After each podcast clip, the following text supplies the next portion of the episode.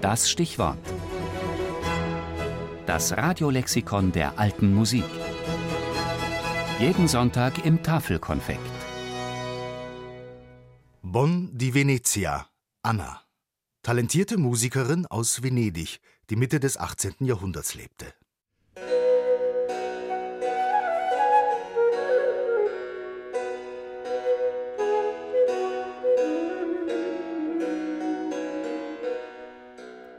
Als Anna Bonn 1756 ihr Opus 1 veröffentlicht, ist sie gerade einmal 16 Jahre alt. Sie selbst macht diese Angabe auf dem Titel. Es ist eine Sammlung von sechs Kammersonaten für Traversflöte und Begleitung und gewidmet sind sie dem Markgrafen Friedrich von Bayreuth. An dessen Hof lebt sie da seit kurzer Zeit gemeinsam mit ihren Eltern. Die Mutter ist Opernsängerin, der Vater Theatermaler, auch Lehrer an der Akademie der freien Künste und Wissenschaften in Bayreuth.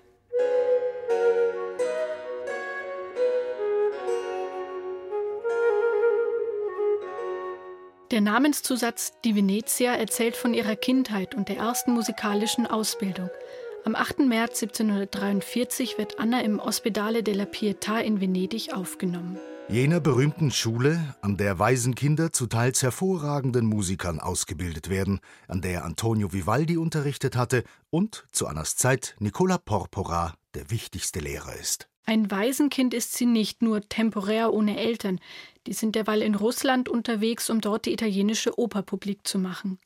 Vieles ist unklar in dieser Biografie, etwa wie lange Anna Bonn im Hospitale ist und wann sie wieder bei ihren Eltern lebt. Die Zeit am Bayreuther Hof dürfte eine erfreuliche für sie sein, ist doch die Markgräfin Wilhelmine selbst begeisterte Musikerin und dort kann Anna Bonn ihr Talent im Cembalo spielen, im Singen und im Komponieren ausleben. Lange ist sie dort allerdings nicht. Wilhelmine stirbt 1758 und das bedeutet auch große Veränderungen des musikalischen Lebens am Hof. Leider nicht zum Positiven. Viele Musiker verlassen ihn in dieser Zeit. Für Anna Bonn bedeutet der Weggang aus Bayreuth aber auch eine weitere beeindruckende Station ihres Lebens. Ab 1762 lebt sie am Hof des Fürsten Esterhazy in Eisenstadt. Wo seit einem Jahr auch Josef Haydn ist, zunächst als Vizekapellmeister.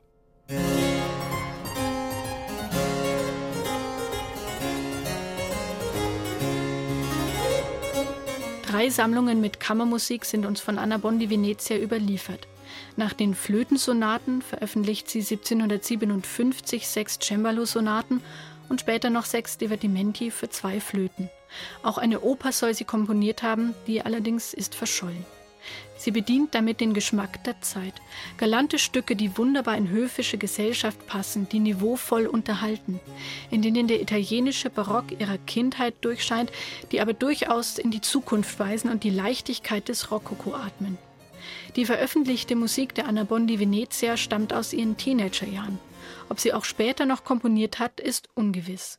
Ebenso ihr Werdegang. Die letzten verlässlichen Zeugnisse über sie stammen aus der Zeit, als sie Mitte 20 ist. Danach verschwindet sie von der Bildfläche.